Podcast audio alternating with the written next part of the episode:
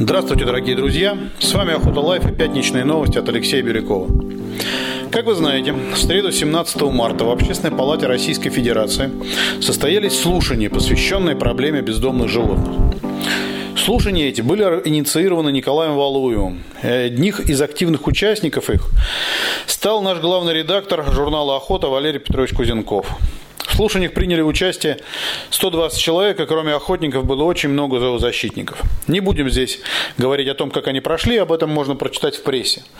Интересно то, что по окончании слушаний на трех участников Максима Порфирьева, Александра Кулагина и Светлану Ильинскую было совершено нападение зоорадикалов.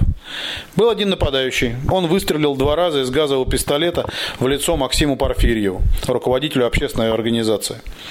Максим Порфирьев сейчас находится в больнице с ожогами лица и глаз глаз.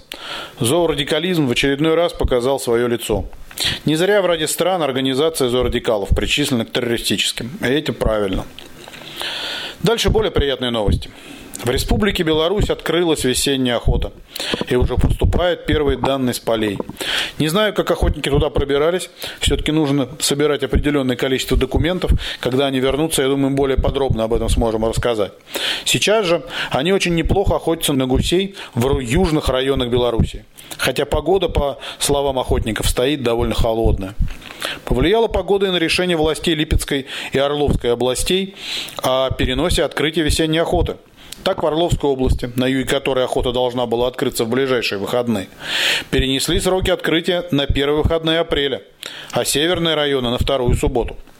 Также перенесла сроки и Липецкая область. Так что тем, кто собирается туда на охоту, стоит следить за изменениями на сайтах администрации областей. В то же время никак не изменила сроки охоты в Воронежской области. На юге области охота открывается в ближайшие выходные 20 марта. Что ж, будем ждать сообщений из полей.